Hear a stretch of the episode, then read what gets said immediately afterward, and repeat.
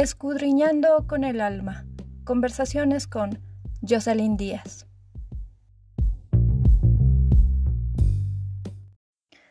Hola, sé bienvenido, bienvenida al episodio número 42 de Escudriñando con el alma, un programa que te ayudará a amarte tal y como eres. Mi nombre es Jocelyn Díaz y en esta oportunidad hablaremos de ¿qué es el miedo? Un artículo del filósofo italiano Giorgio Agamben, publicado el 13 de julio del año 2020. Acompáñame.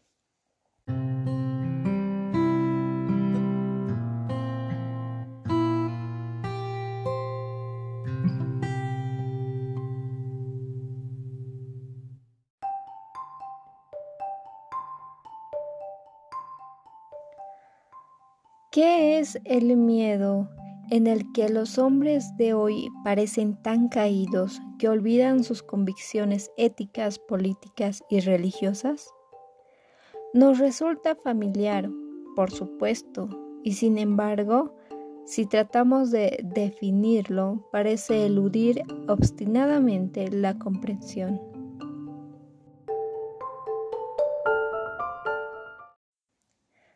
Del miedo como tonalidad emotiva, Heidegger dio un tratamiento ejemplar en el par 30 del ser y tiempo. Solo se puede comprender si no se olvida que el ser ahí, este es el término que designa la estructura existencial del hombre.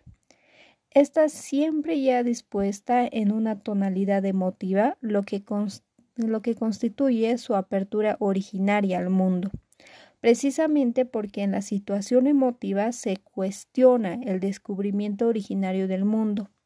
La conciencia está siempre ya anticipada por ella y por lo tanto no puede disponer de ella ni creer que puede dominarla a voluntad.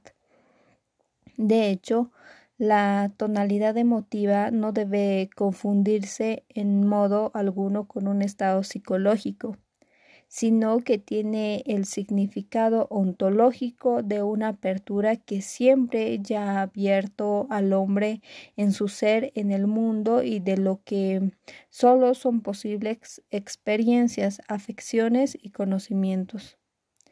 La reflexión puede encontrar experiencias solo porque la tonalidad emotiva ya ha abierto el ser ahí nos asalta, pero no viene ni de fuera ni de dentro. Se eleva en el estar, en el mundo mismo como una modalidad propia. Por otra parte, esta apertura no implica que lo que se abre sea reconocido como tal. Por el contrario, solo manifiesta una nuda facticidad. El puro que hay se manifiesta, el de dónde y el dónde permanecen ocultos. Por eso Heidegger puede decir que la situación emotiva abre al ser ahí en el ser arrojado y consignado a su propio ahí. La apertura que tiene lugar en la tonalidad emotiva tiene, por lo tanto, la forma de un ser remitido a algo que no puede ser asumido y de lo que se intenta, sin éxito, escapar. Esto es evidente en el descontento, el aburrimiento o la depresión, que, como cualquier tonalidad emotiva, abren el ser ahí más originariamente que cualquier percepción de sí mismo, pero también lo cierran más severamente de cualquier no percepción. Así, en la depresión, el ser ahí se vuelve ciego a sí mismo. El mundo circundante que se cuida se oculta.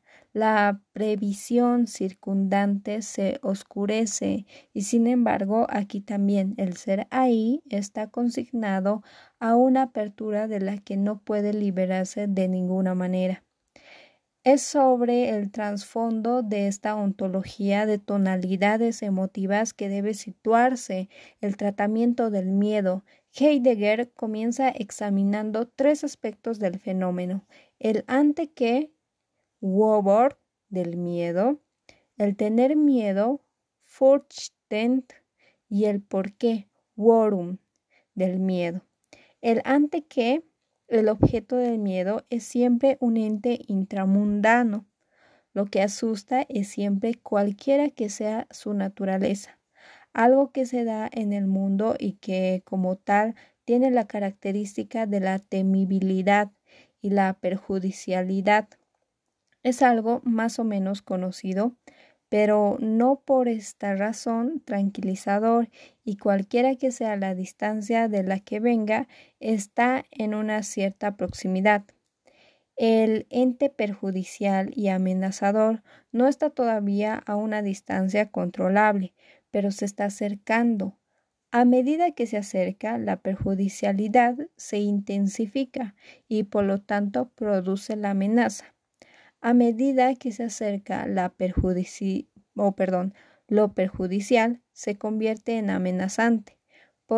podamos o no ser afectados. A medida que nos acercamos, este es posible, pero quizá también no, aumenta el acercamiento de lo que es nocivo, nos hace descubrir la posibilidad del ser salvado, de que siga su camino, pero este no suprime ni disminuye el miedo, sino que lo aumenta. Este carácter, por así decirlo, de cierta incertidumbre que caracteriza al miedo también es evidente en la definición de Da Espinosa una tristeza inconstante en la que se duda del acontecimiento de algo que se odia.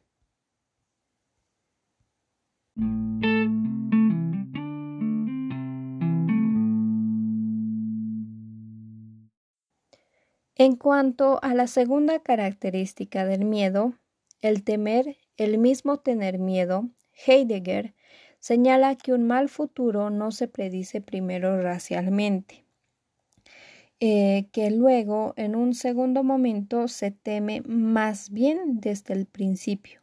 Lo que se acerca se descubre como temible. Solo teniendo miedo, el miedo puede, observando expresamente, darse cuenta de lo que da miedo. Uno se da cuenta de lo que da miedo porque ya está en la situación emotiva del miedo.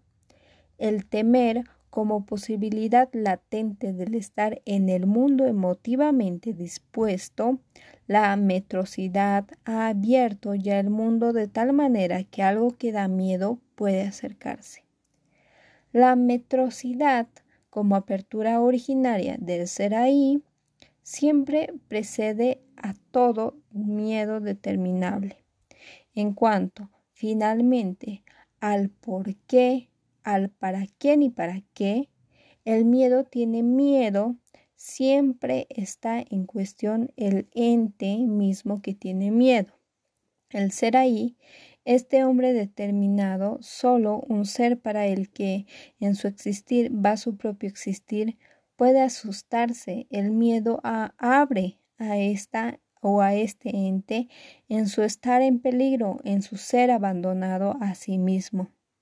El hecho de que uno a veces sienta miedo por su propia casa, por sus propias posiciones o por los demás no es una obsesión a este diagnóstico. Se puede decir que uno tiene miedo por otro, sin por esto espantarse verdaderamente. Y si uno efectivamente siente miedo es por nosotros mismos, porque tememos que nos quiten al otro.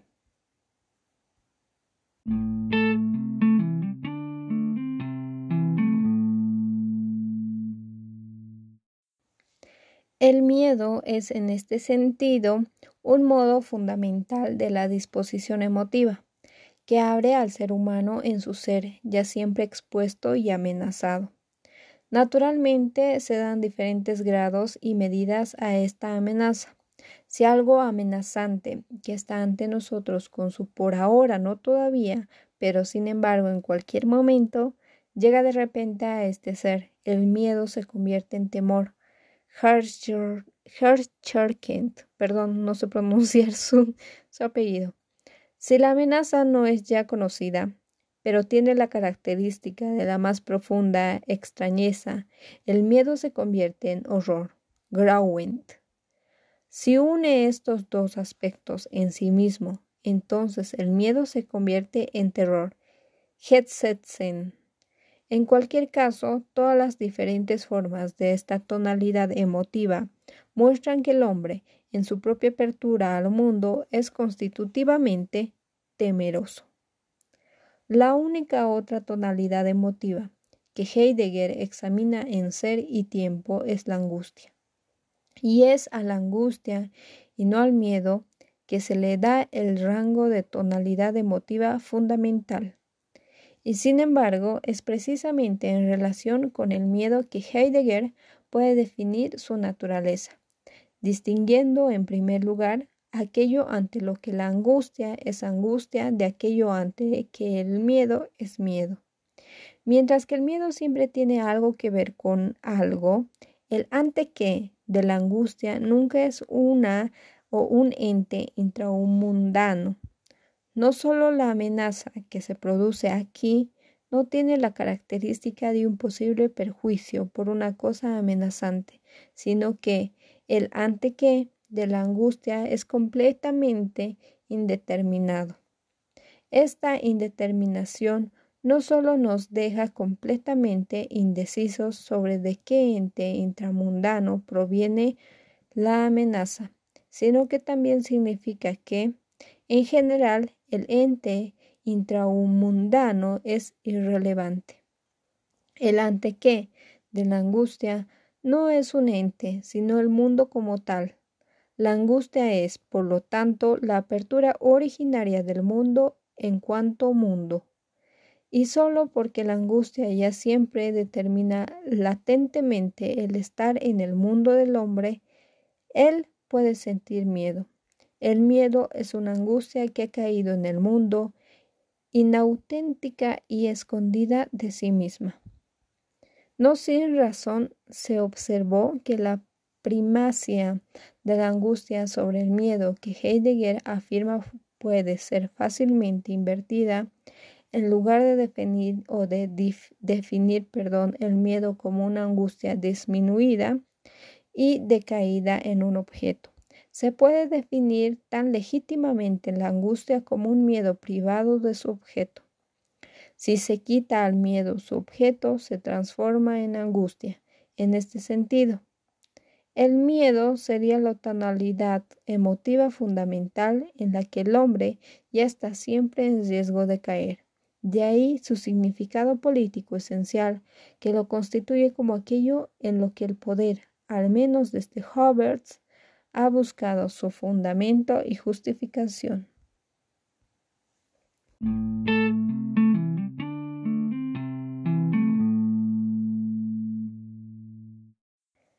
Intentemos desarrollar y continuar el análisis de Heidegger. Es significativo en la perspectiva que nos interesa aquí que el miedo siempre se refiere a una cosa, a un ente intramundano, en el presente caso al más pequeño de los entes, un virus. Intramundano significa que ha perdido toda relación con la apertura del mundo y existe facticia e inexorablemente sin ninguna trascendencia posible.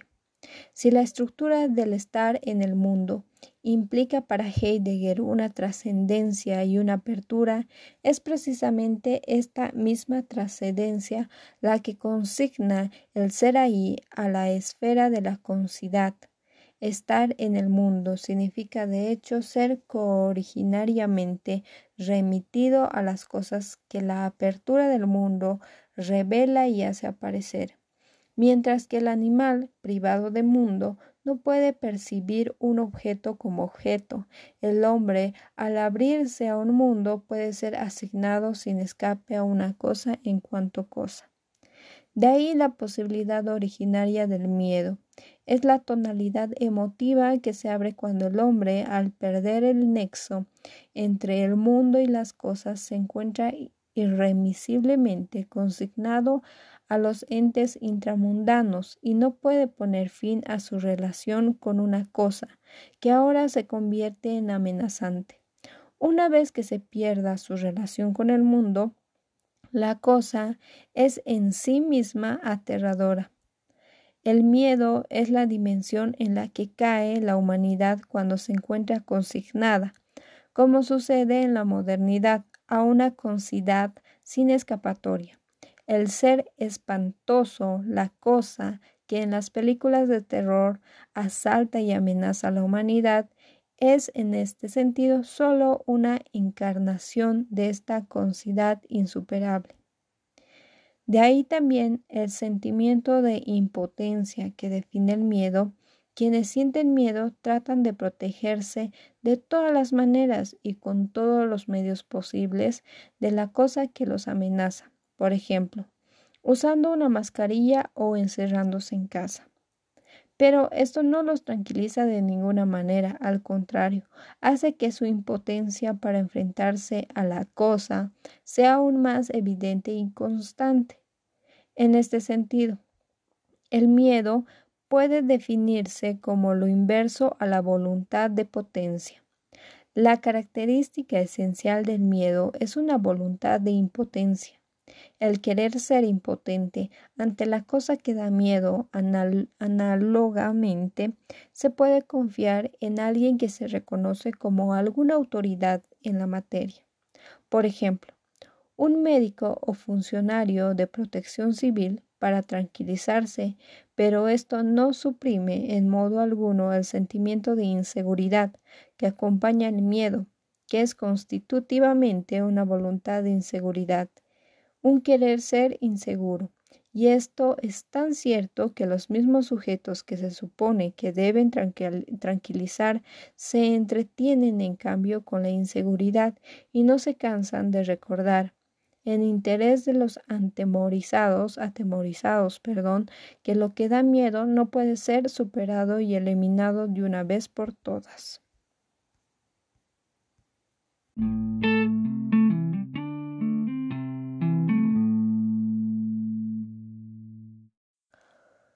¿Cómo podemos hacer frente a esta tonalidad emotiva fundamental en la que el hombre parece constitutivamente siempre a punto de caer?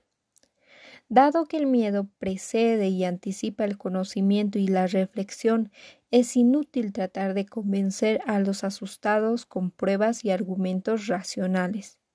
El miedo es ante todo la imposibilidad de acceder a un razonamiento que no sea sugerido por el propio miedo. Como escribe Heidegger, el miedo paraliza y hace que uno pierda la cabeza.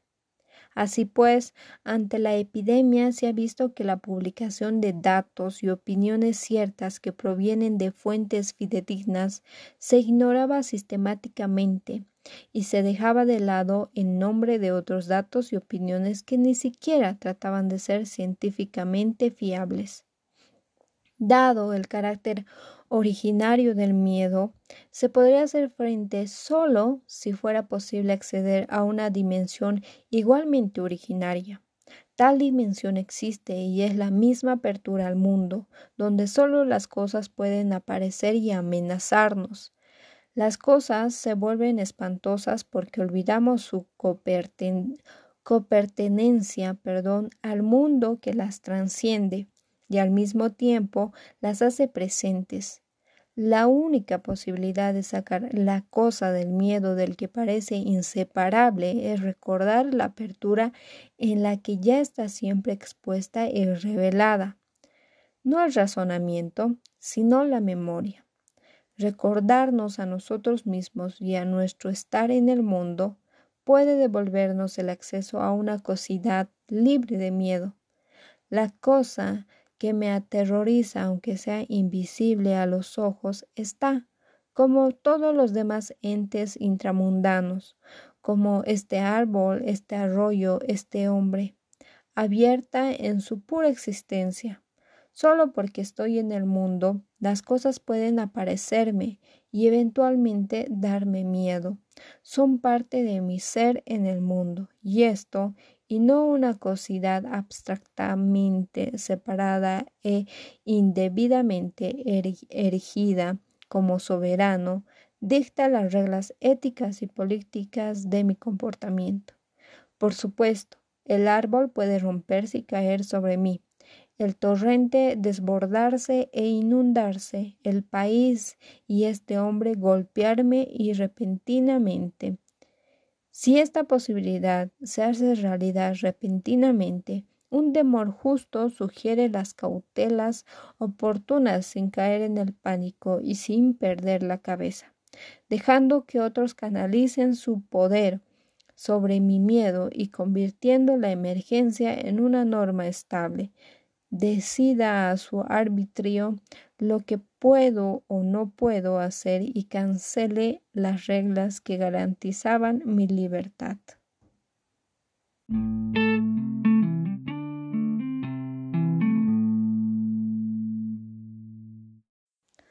Bien, podemos ver que el filósofo Giorgio Agamben para hablarnos del miedo toma como base el pensamiento de Heidegger, donde nos explica cómo este miedo surge y cómo penetra en nosotros y cómo en el ser y en el quién o aquí funciona. Y también nos da un claro ejemplo que es acerca de la epidemia, del virus, del COVID y cómo este miedo puede aparecer en cosas pequeñas que quizás nosotros no pensemos. Eh, de hecho, si no me equivoco, en uno de mis primeros episodios del podcast hablé acerca del miedo, acerca de, o bueno, el miedo a la pandemia, al virus, a la epidemia. Entonces, va de la mano con eso, ya que nosotros, a ver, hablando más acerca del COVID, a un principio no le teníamos miedo porque no en toda, no veíamos en los periódicos, en las redes sociales, en la TV que se hablaba de eso. Entonces no nos daba mucho miedo, pero cuando ya lo veíamos y nos decían que ya estaba en tu país o que ya había llegado el, el paciente cero, es como que te daba más miedo.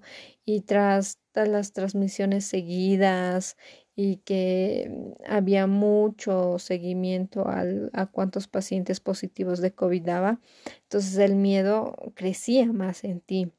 Había más ansiedad, más depresión y, y la gente se volvía loca y pensaba que con cuidarse iba a estar bien, pero sean sinceros, por dentro igual seguía el miedo de que te vas a contagiar aunque te estés protegiendo, porque sí pasó en mucha gente que se protegía y de la nada tuvo COVID.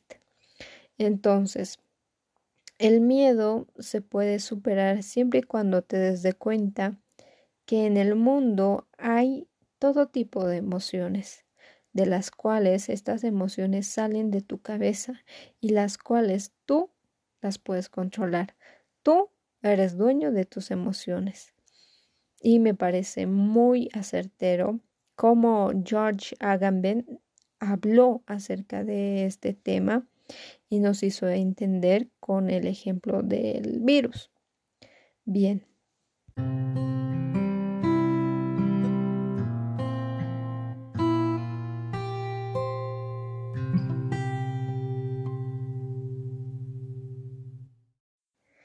Y de corazón espero que este episodio haya sido de tu agrado, que te haya ayudado en algo, que hayas conocido algo nuevo, que te hayas informado. Me despido. Muchas, muchas gracias por tu tiempo. Mi nombre es Jocelyn Díaz y nos vemos en un próximo episodio. Gracias.